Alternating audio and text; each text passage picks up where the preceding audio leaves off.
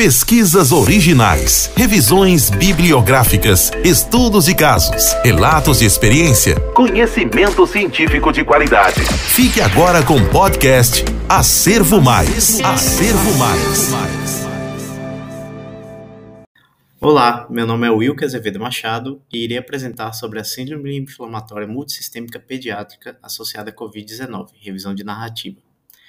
O trabalho foi confeccionado por Amanda Brandão Lopes, da Faculdade de Minas de Belo Horizonte, Eleonora Xavier Cose, do Centro Universitário de Caratinga, Tássio Martinho Valente Ribeiro, do Instituto Tocantinense Presidente Antônio Carlos, Vitória Alice Arruda Campos, da União Educacional do Vale do Aço, Felipe Marcial Malta, da Faculdade Brasileira Multivix, Luiz Pedro Ferreira de Assis, da Universidade Federal de Goiás, Marcelo Porcaro Leite, da Faculdade Brasileira Multivix, Milena Marcial Malta, da Faculdade Brasileira de Multivix, Firmino Boina Neto, da Universidade de Vila Velha, é, e o Wilke Azevedo Machado, da Universidade Estadual do Sudoeste da Bahia, que sou eu que vos falo. O artigo foi submetido em maio desse ano, de 2022, aceito em junho de 2022 e publicado em julho de 2022, pela Revista Eletrônica do Acervo Científico, volume 42.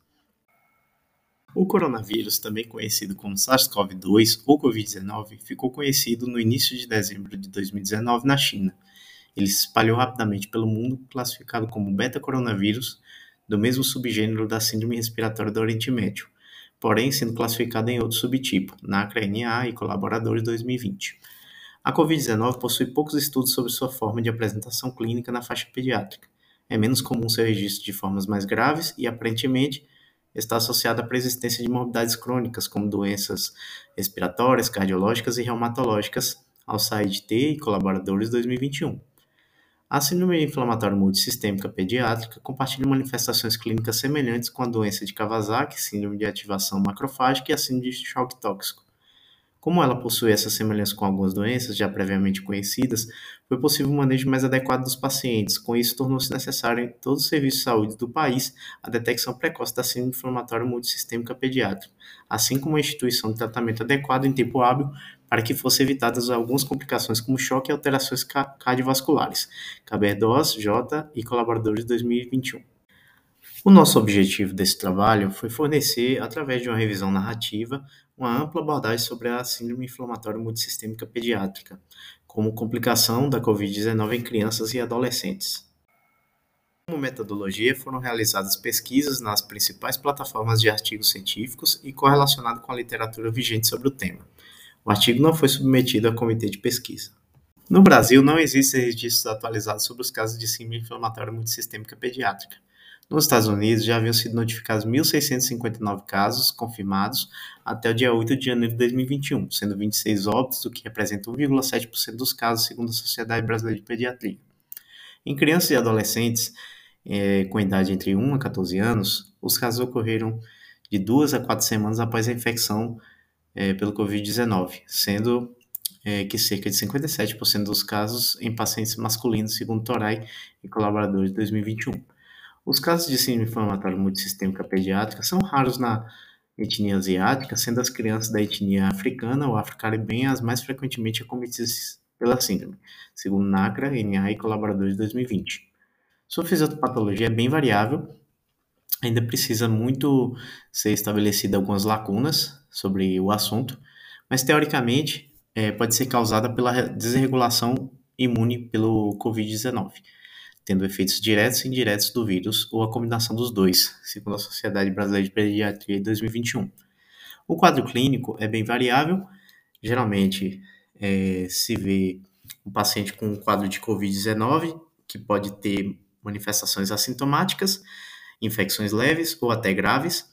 É, na maior parte das vezes, o paciente com quadro leve, mas em menor parte pode ter quadros graves também.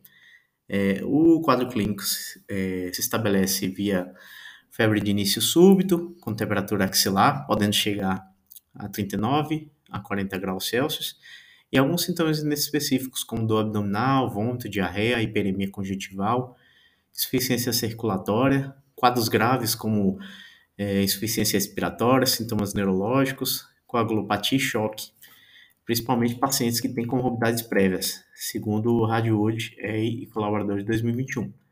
O diagnóstico é, é bem variável é, e é estabelecido principalmente por critérios clínicos. É, geralmente, o paciente tem que ter uma febre maior que 38 graus Celsius e pelo menos 3 dias de, de febre, é, e ter pelo menos dois ou mais sintomas, como choque, hipotensão arterial, manifestações gastrointestinais agudas como dor abdominal, diarreia, vômito, coagulopatia, conjuntivite não purulenta ou erupção cutânea bilateral, ou sinais de inflamação mucocutânea, manifestações de disfunção miocárdica, aumento dos marcadores inflamatórios é, como VHS, PCR e procalcitonina, e se deve também descartar algumas causas infecciosas e inflamatórias para estabelecimento do diagnóstico segundo Torai e colaboradores de 2021. O diagnóstico diferencial pode ser agrupado em doenças infecciosas e não infecciosas segundo NACRA, NA e colaboradores de 2020. No grupo de infecciosas se tem meningite, endocardite, escarlatina, síndrome do choque tóxico, sepse, arbovirose de modo geral, é, segundo o Hostel, ele e colaboradores de 2020. Já no grupo de doenças não infecciosas se tem apendicite, vasculites, como doença de Kawasaki, poleterite nodose e lúpus, e síndrome de ativação macrofágica, segundo o Ministério da Saúde de 2021. O tratamento é bem variável, é necessário um acompanhamento de uma equipe multidisciplinar e vários especialistas, é necessário também isolamento respiratório, segundo a OCEID e colaboradores de 2021. É, a antibioterapia pode ser necessária, sobretudo porque simula a sepsis bacteriana por germes gram-positivos e negativos, segundo a Sociedade Brasileira de Pediatria de 2021.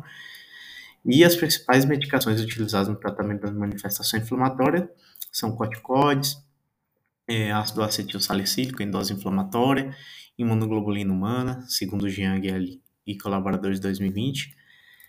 É, para prevenção de manifestações trombóticas, pode ser feita anticoagulação, e para prevenir a ocorrência de trombose arterial coronariana e endotelite, pode ser necessária antiagregação plaquetária.